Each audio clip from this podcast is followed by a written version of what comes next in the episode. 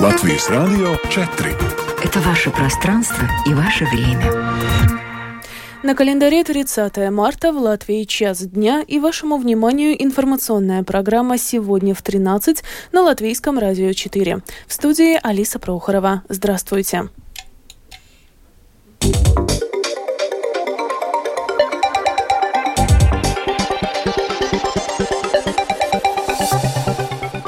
В этом выпуске Сейм не стал рассматривать поправки о запрете проведения вступительных экзаменов в средних школах.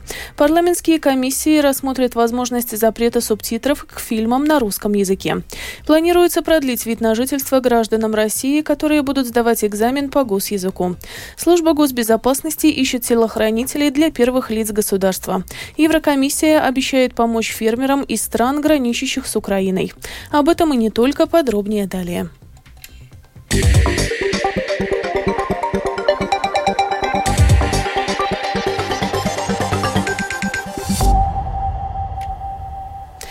Сегодня Сейм единогласным голосованием исключил из повестки дня ранее одобренные правительством поправки к закону об общем образовании. Они предполагают запретить средним школам проводить вступительные испытания по предметам, по которым учащиеся девятых классов сдают централизованные экзамены. Эти поправки ранее вызвали критику в соцсетях. Также против них выступила Рижская государственная первая гимназия и Ассоциация руководителей образования. Дискуссия о вступительных экзаменах в гимназиях еще еще продолжится в ответственной комиссии Сейма. В Латвии хотят запретить субтитры к фильмам на русском языке. Депутаты Сейма сегодня проголосовали за то, чтобы передать соответствующие поправки к закону о госязыке на рассмотрение комиссии по образованию, культуре и науке. За это проголосовали большинство или 63 депутата, а против были 28 парламентариев, в том числе Айнарс Шлессерс от партии «Латвия на первом месте». Вот что он заявил. Mēs esam ieinteresēti, lai cilvēki, kuri nezina мы заинтересованы в том, чтобы люди, которые не знают латышский или английский, могли бы лучше понимать эти языки. И на этот раз речь не идет об общественных СМИ, которые оплачивают налогоплательщики. Речь идет о частном бизнесе, о киноиндустрии, где показывают фильмы. И мы знаем, что большинство фильмов в кинотеатрах идут на английском, иногда французском, немецком, на латышском значительно реже, так как снимать фильмы очень дорого. Я считаю, что неправильно мешать русскому русскоязычным жителям Латвии учить английский. Но пусть они читают эти субтитры и учат английский. В принципе, получается, что эти поправки не против русского языка, если там не будет русских субтитров. Они направлены на то, чтобы люди, которые хотят улучшить знание английского, не ходили на эти фильмы. Tas ir liegums tiem cilvēkiem, kas grib uzlabot angļu valodas zināšanas un iet uz tām filmām. Поправки о запрете субтитров к фильмам на русском языке подало на рассмотрение в Сейм национальное объединение. Для чего это нужно, объяснил депутат Сейма от нацблока Эдвинс Шноре. Э, Этот законопроект определяет, что зарубежные фильмы в латвийских кинотеатрах должны иметь субтитры на латышском языке и на другом языке ЕС, например, английском. Таким образом, мы отказываемся от практики, введенной во времена советской оккупации, чтобы было легче тем, кто приехал в Латвию, и чтобы они могли не учить латышский. Это привело к тому, что у многих появилась уверенность в том, что на этой территории все полагается и на русском языке, в дополнение к местному. Он как раз о том, что некоторые люди, которые здесь прожили 20, 40 и даже 60 лет, не могут и трех слов по-латышски связать. Так что этот законопроект укрепляет позиции латышского языка в Латвии и воплощает то, что граждане Латвии приняли на референдуме 2012 года, что в Латвии единственный государственный язык – это латышский. ka Latvijā vienīgā valsts valoda ir latviešu valoda. Сегодня Сейм принял в первом чтении поправки к закону об иммиграции. Они предусматривают продлить срок годности постоянного вида на жительство живущим в Латвии гражданам России, которые будут сдавать экзамен по госязыку. Подробности у Скирман Бальчута. Рассмотрение этого вопроса в Сейме сопровождалось бурными дебатами. Аплодисменты вызвало выступление оппозиционного депутата Айнерса Шлессерса из фракции «Латвия на первом месте», который призвал не бить стариков и детей. По его словам, правящие намереваются депортировать пенсионеров, что негативно скажется на международном имидже Латвии. Речь идет о том, как Латвия относится к пожилым пожилым людям. Это проблема, ее надо решать. Но это не способ, как сейчас. Национальное объединение героически готовится к борьбе, чтобы вывести пенсионеров и вытолкнуть их за границу. И тогда мы будем себя чувствовать намного безопаснее. Шлессерсу оппонировал парламентарий Ингмарс Лидака из объединенного списка.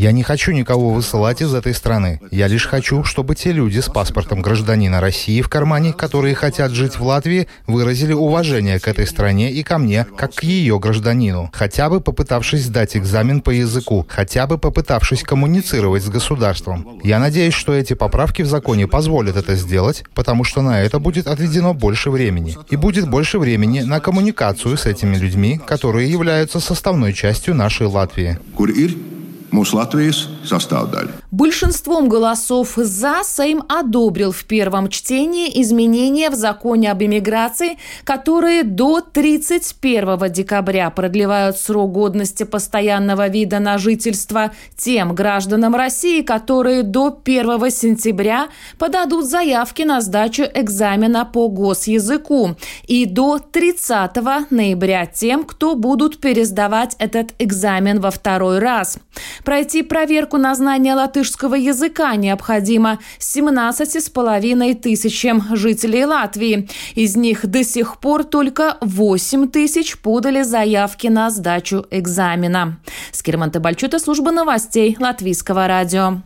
Сейм сегодня отклонил поправки, которые предусматривают сделать выборы президента Латвии закрытыми. Поправки подала на рассмотрение в парламент партия «Латвия на первом месте». Она отмечала, что, голосуя за кандидатов президенты открыто, депутаты Сейма вынуждены подчиняться дисциплине фракции. Она предусматривает, что парламентарии должны голосовать в соответствии с решением фракции.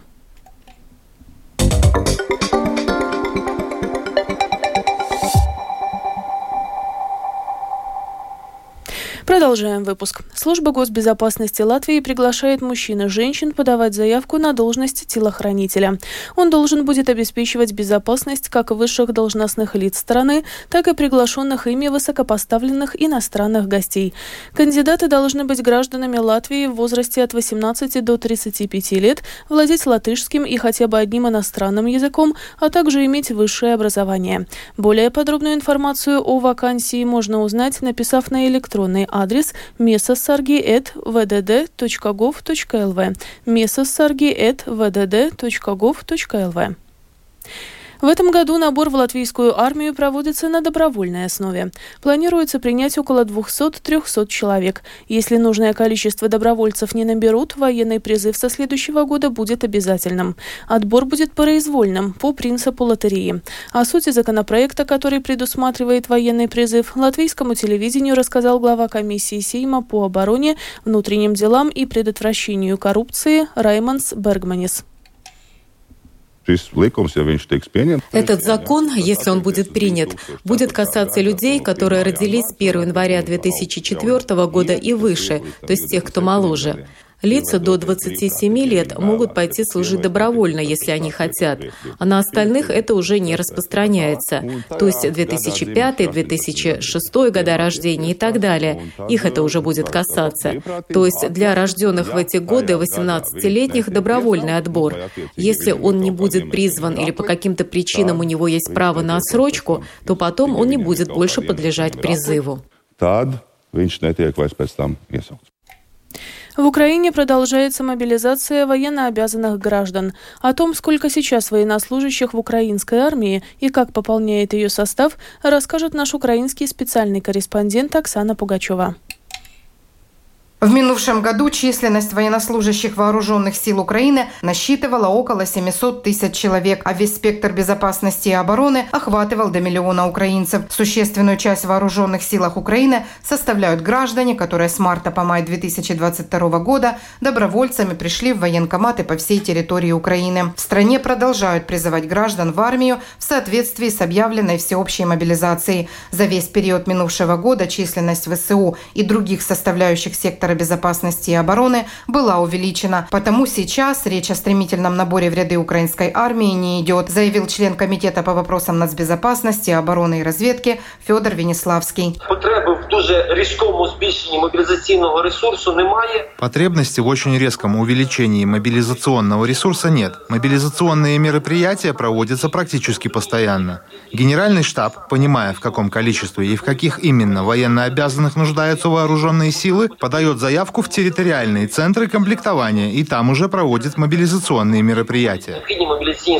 Точное количество ежемесячно мобилизированных в профильном комитете не озвучивают, однако отмечают, что такого количества добровольцев, которое было в минувшем году, уже нет. Быстрое усиление украинской армии может понадобиться в случае выполнения различных военных операций. Такой, например, может быть предстоящее наступление весной этого года, подчеркивает Федор Венеславский.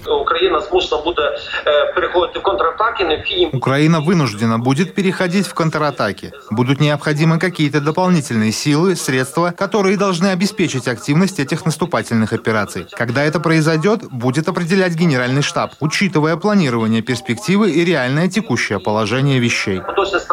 После призыва мобилизированные направляются на учения. Сейчас время пребывания на учебных полигонах сокращено без потерь в количестве полученных знаний, информируют в Минобороны Украины. Одновременно с этим там признали, были ситуации, когда военнослужащих сразу после призыва направляли в зону боевых действий. Зафиксированы случаи гибели таких военнослужащих. На заседании оборонного комитета заявили, что причина произошедшего определена, вопрос взят на контроль, а виновные в ситуации будут отвечать по закону. Оксана Пугачева, специальный украинский корреспондент, служба новостей Латвийского радио.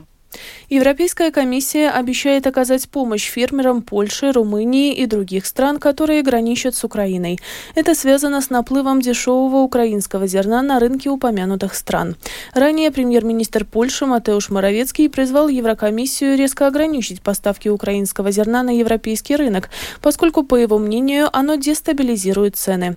Из Брюсселя рассказывает наш корреспондент Артем Конохов. Европейская комиссия уже выделила более 56 миллионов евро на помощь фермерам Польши, Румынии и других стран, куда в большом количестве попадает дешевое украинское зерно.